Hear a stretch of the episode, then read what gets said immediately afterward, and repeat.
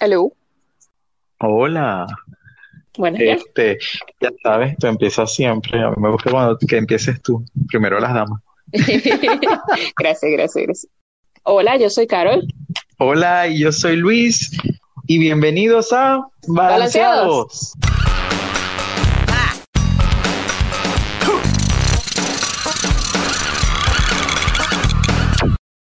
Bienvenidos a nuestro episodio número 5, finalmente. ¡Yay! Sí, después de tantas, ay Dios mío, tantas cosas que hemos tenido que resolver, pues llegamos al episodio 5. Bien. Claro, porque en realidad no es que, no es que para nosotros fuera imposible hacerlo, es que se nos venía como que complicando una cosa con la otra. Bueno, si nos han leído en las redes, pues sabrán por qué hemos tardado tanto en volver a grabar un, un- un podcast. Bueno, que si no hay luz por eso que no hemos grabado más, podcast, bueno. Pero bueno, aquí estamos, que es lo importante. Exactamente. Lentos pero seguros. Es correcto. Bueno, Carol, sabes que el día 17 de enero fue Día del Protector Animal. Exactamente, Luis. Una labor que eh, no es nada fácil eh, para quienes tienen ese corazón y realizan estas obras a veces eh, como parte de caridad. Eh, y obviamente donde la mejor recompensa es salvar a tantos seres sin voz.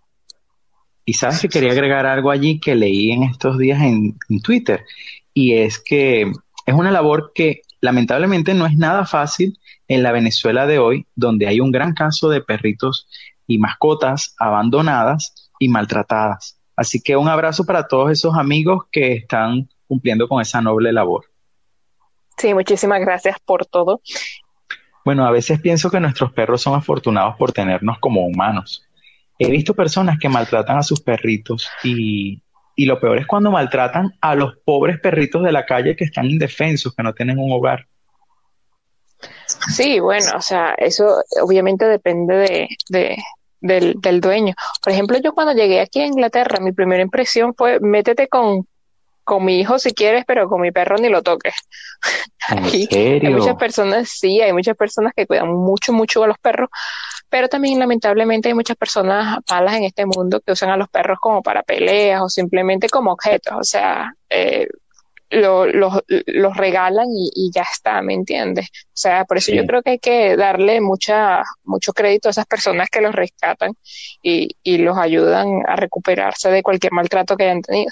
Cerca de mi casa hay un sitio donde están los animales adoptados, donde están los animales abandonados y ahí los puedes a- adoptar si quieres, que ese fue el primer sitio donde yo fui a buscar un perro cuando yo estaba buscando tener un perro.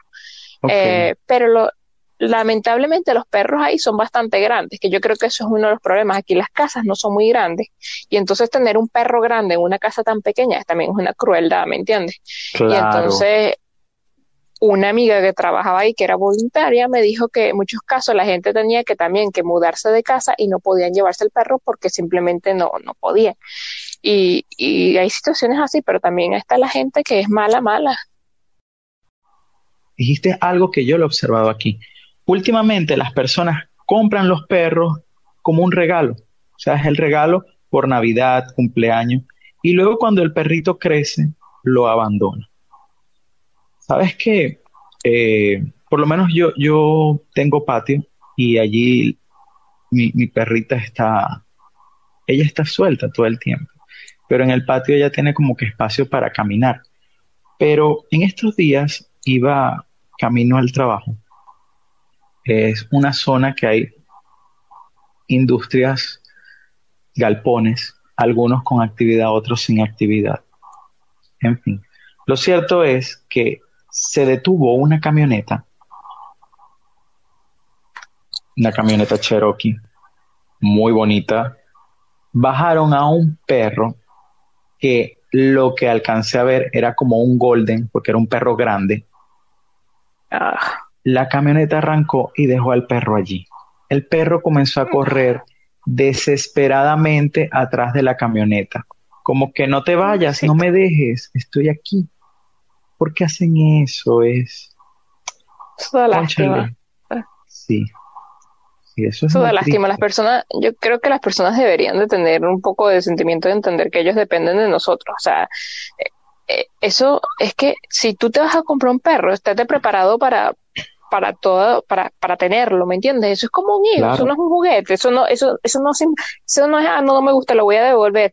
Ellos tienen sentimientos, ellos tienen que, o sea, tienen que estar preparados para tener un nuevo miembro de la familia. Si lo vas a comprar, si lo vas a tener, si lo, te van a dar un perro y vas a aceptar un perro, eso es un nuevo miembro de la familia. Tú no puedes devolver a un hijo, tú no puedes decir, ah, toma, no me gusta, ah, toma, no lo quiero, ah, eh, no, o sea, eso, eso de verdad que, que lo odio sí, eh, eh, eh, es definitivamente, esa es una actitud que debemos rechazar, no podemos permitir que eso suceda.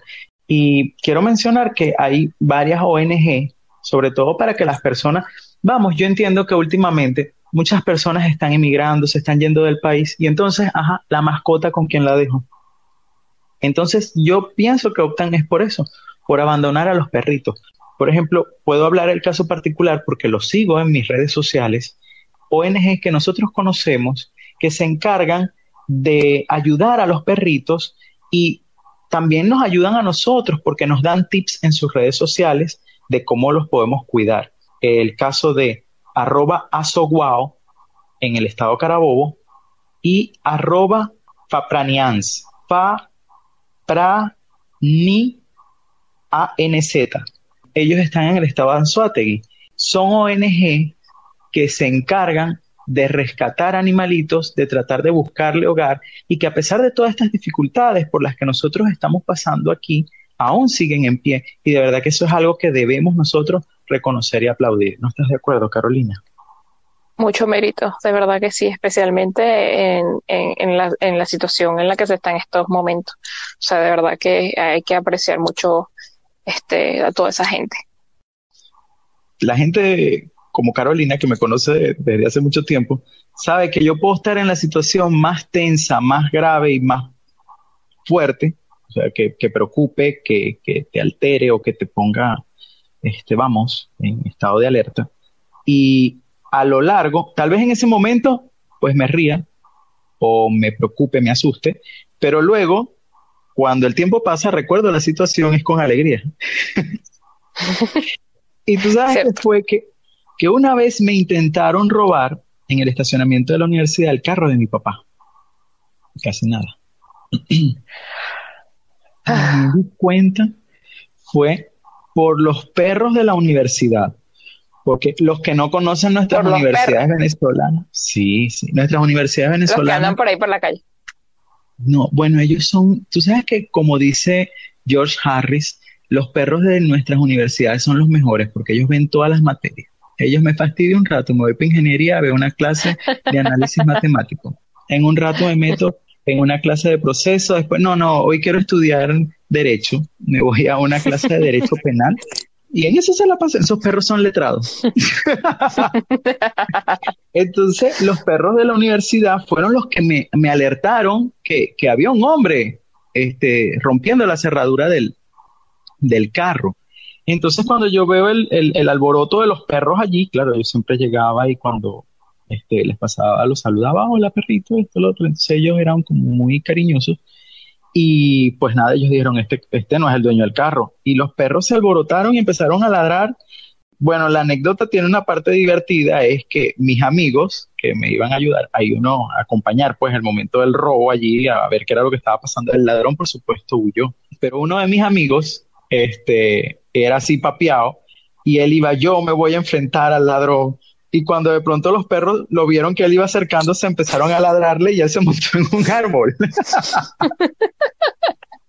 y yo le digo, pero tú tan grande que más que el perro me puede morder. el hombre le tenía miedo al perro y aquella cuestión me dio demasiada risa y la gente me dice, ¿tú le tenía miedo al perro pero no al ladrón. Sí, claro. Entonces yo llegué y le dije, oye, tú, tú, eh, viene la parte en la cual yo recuerdo la anécdota que de verdad no fue nada agradable, fue molesta porque había que colocar hasta denuncia y todo lo demás. Gracias a Dios no se llevaron el carro. Pero, pero yo la recuerdo con risa porque el poco de perros fueron quienes evitaron que a mí me robaran el carro de mi papá y, y mi amigo se montó en la mata porque le tenía, o sea, levantaba qué sé yo cuántos pesos en mancuernas y todo esto, pero le tenía miedo a unos perritos, pero no le tenía miedo al ladrón con pistolas. Qué cosas. Tan lindo, esos perros, Dios mío. Ok, pero espérate un momento, ¿y los vigilantes qué? ¿No había vigilantes? No sé, amiga, yo sé que el robo lo frustraron los perros, así que es mejor darle amor al perro y ellos son más amigos de uno porque al final te cuidan y te, hasta te protegen el carro y te ayudan en las buenas y en las malas y siempre están al lado de uno, ¿no te pasa que cuando uno está triste hasta los perritos se acercan a Lo sienten. Sí. Sí, sí. Eso eh, me acuerda que eh, no hemos dicho la frase del día. Y se me ocurre esa que dice que mientras más conozco a los humanos, más quiero a mi perro. Esto ha sido todo por hoy. Se despide desde UK, Carol. Y desde Venezuela, Liz. Nos vemos en la próxima. A todos un abrazo. Un abrazo y un besote muy grande. Bye. Bye. Este y todos nuestros episodios ya están disponibles en nuestro canal de Anchor. Visita anchor.fm slash balanceados, dos en número, y allí podrás encontrar los enlaces a las diferentes plataformas donde puedes escuchar el podcast, la que sea de tu preferencia, ya sea Spotify, Google Podcast, todas las que están disponibles en nuestra web.